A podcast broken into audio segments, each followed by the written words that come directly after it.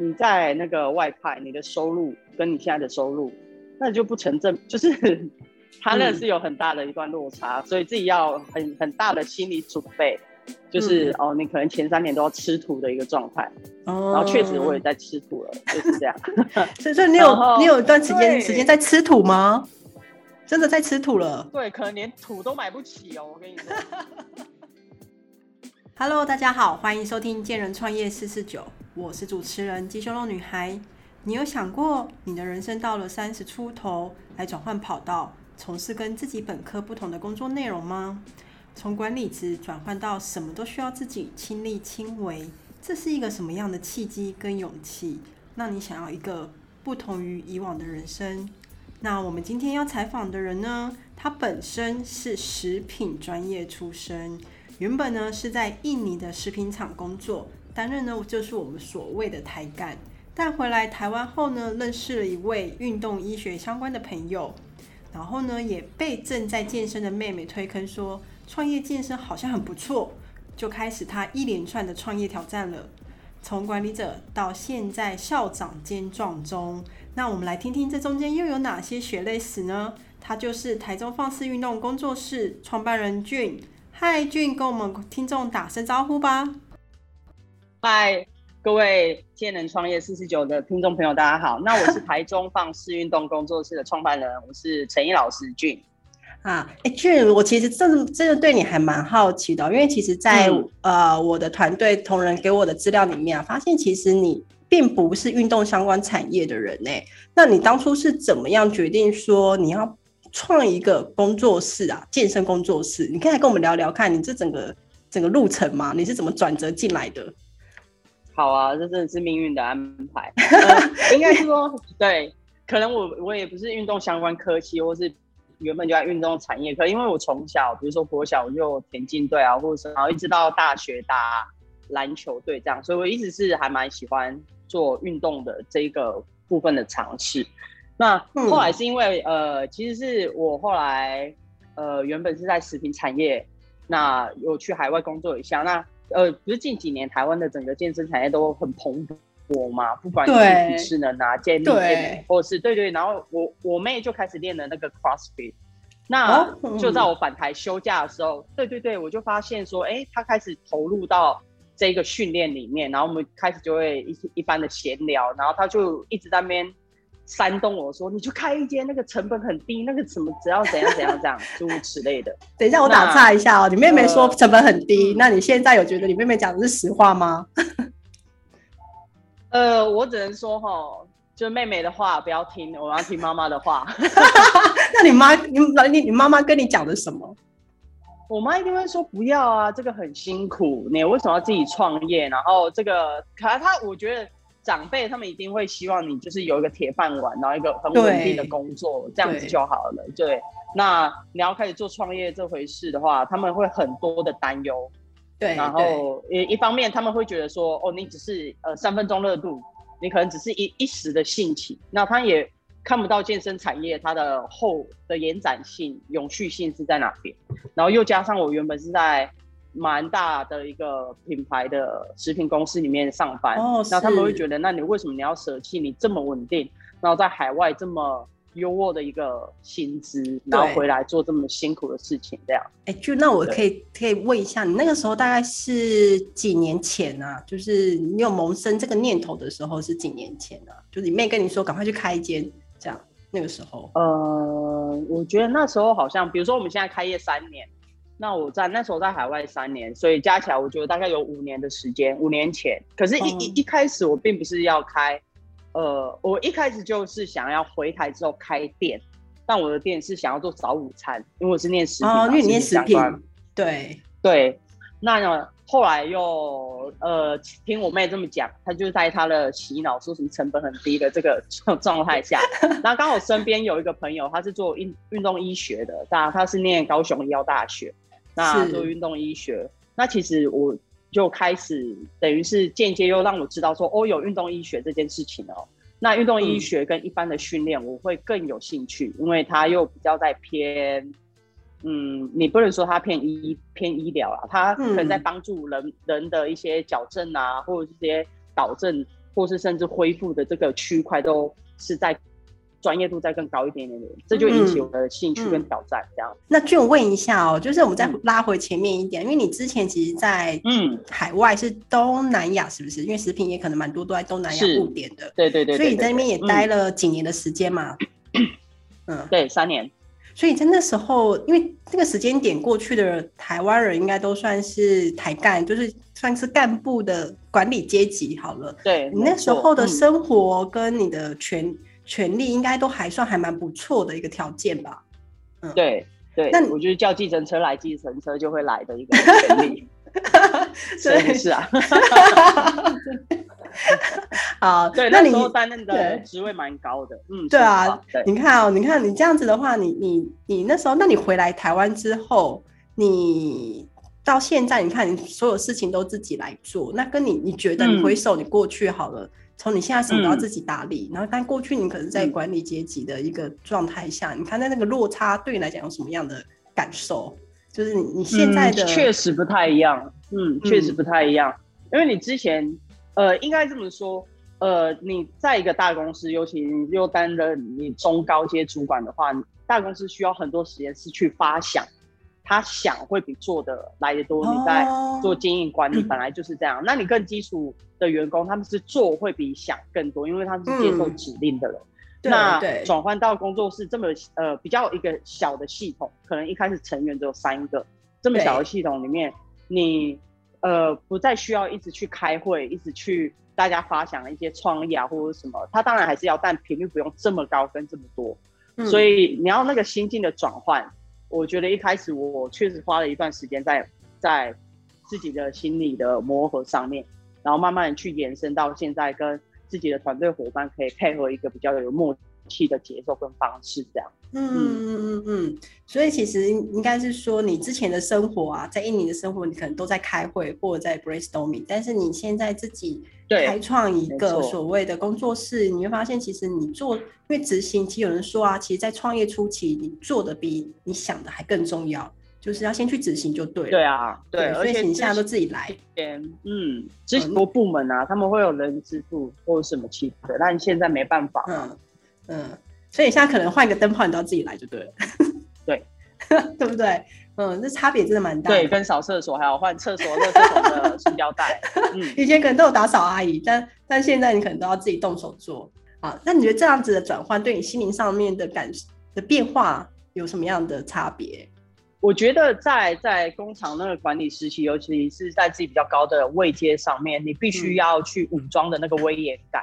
跟你的决策的那个，对对对对对，你要拉出距离要对不对？对，没错，因为你要管理五六十个人，但是到这边你又是做服务业，那其实每个教练他们呃算是他们有自己独立的思想，那又加上印尼呃可能东南亚人的文化跟台湾文化又不太一样，那这边如果你要在这种这么小的系统跟这么一个比较年轻化的产业。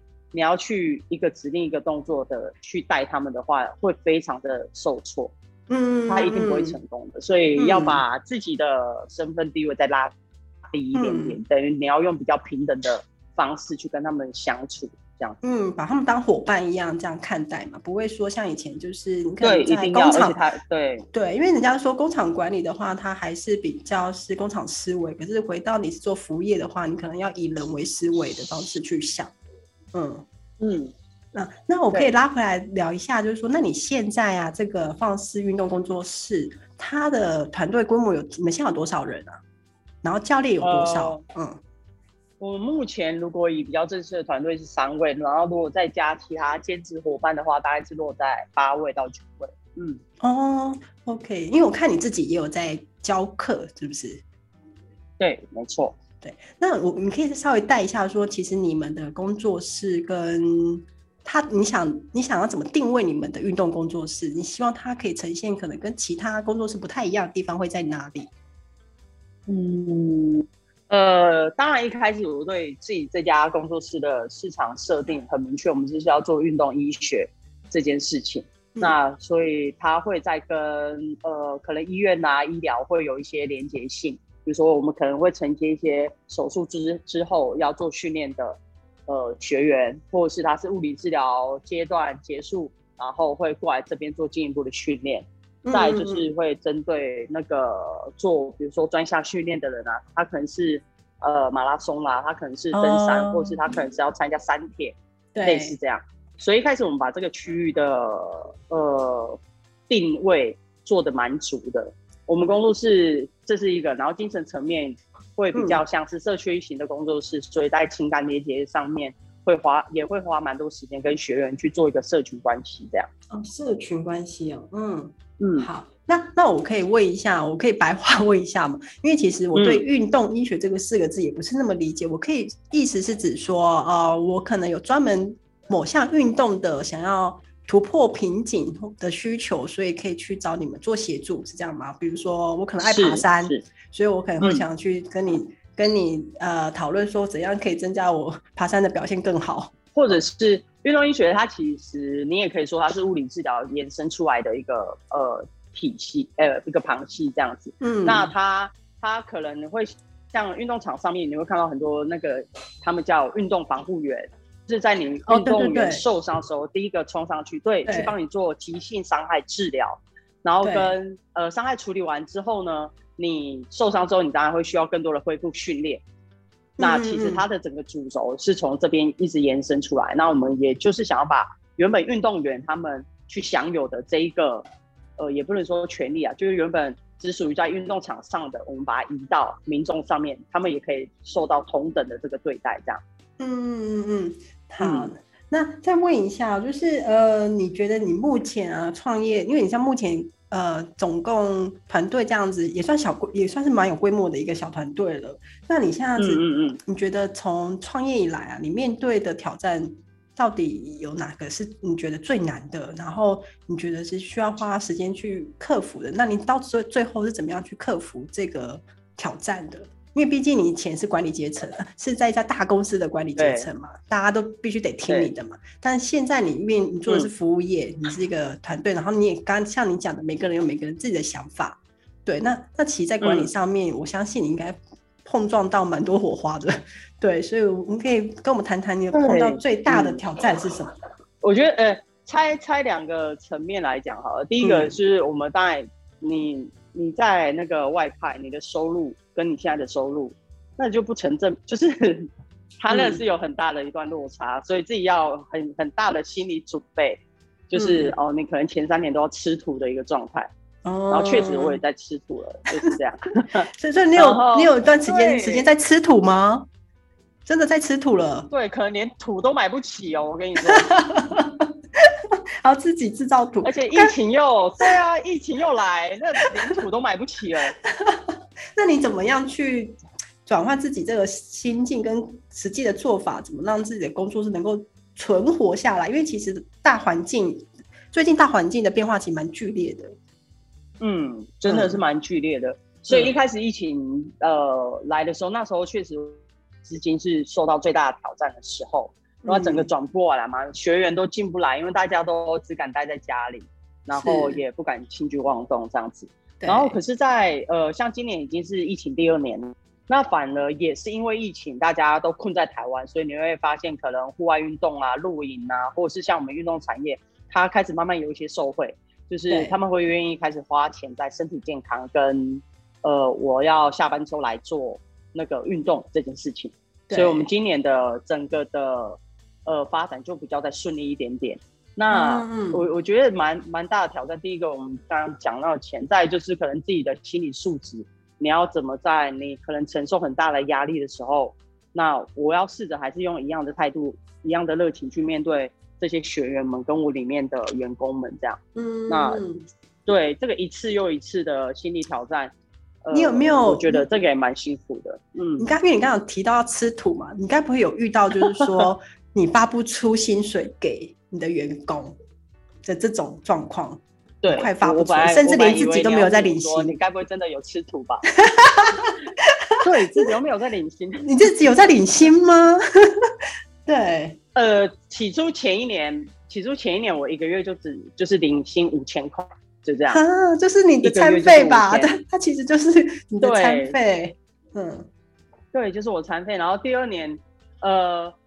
可能我的个性也觉得，你再怎么辛苦，你给员工，你绝对不能欠薪或拖延。那我一定是要先满足他们的，因为他们也付出蛮多心力在这边，他们也愿意陪着你。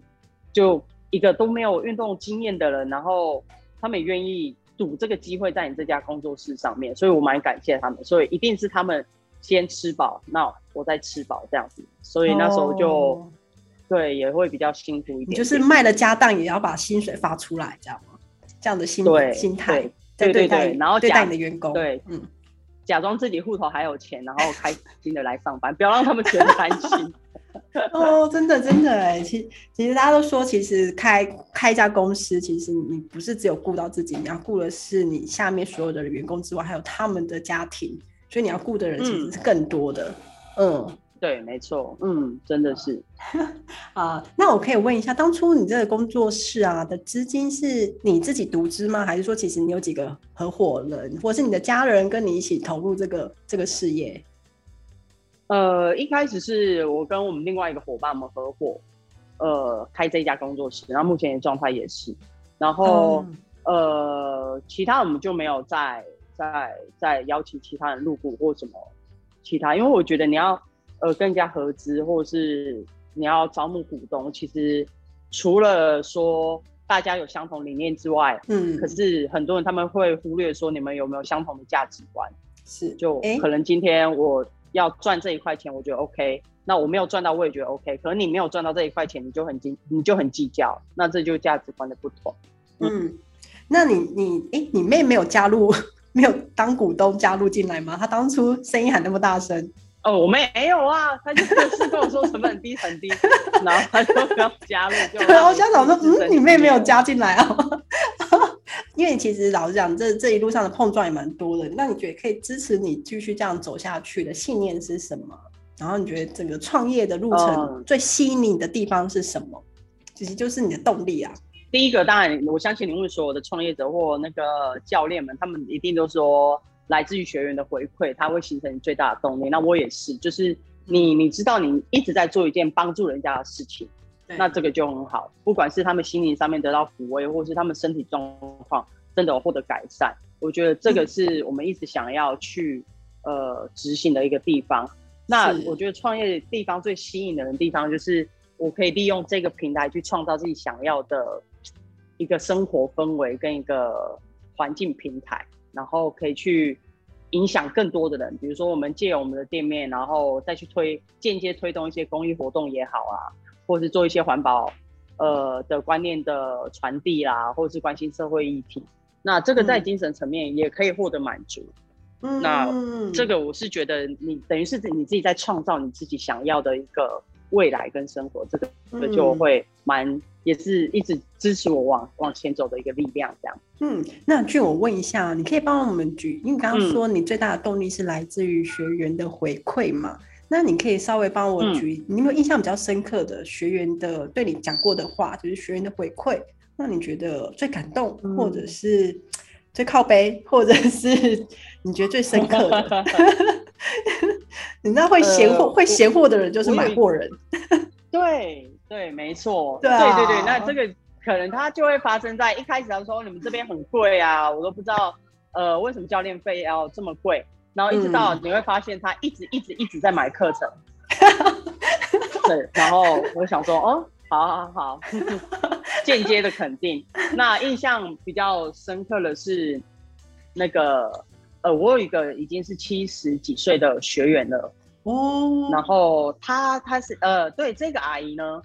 她一开始来，她可能是平常没有什么运动习惯，对，那呃也会说，她可能站连坐要站起来都没有什么力气或什么，然后突然有一天，我们我们在做训练的时候，她很快速的站起来，然后我说，哎，你现在怎么变得这么有力气？然后他就自己很很开心，他也不是呃很直接的称赞说，哦，对啊，教练谢谢，他没有，他就很开心在自己的世界，他说，对啊，我觉得我自己不一样了，我现在站起来很有力气什么，然后就开始活泼乱。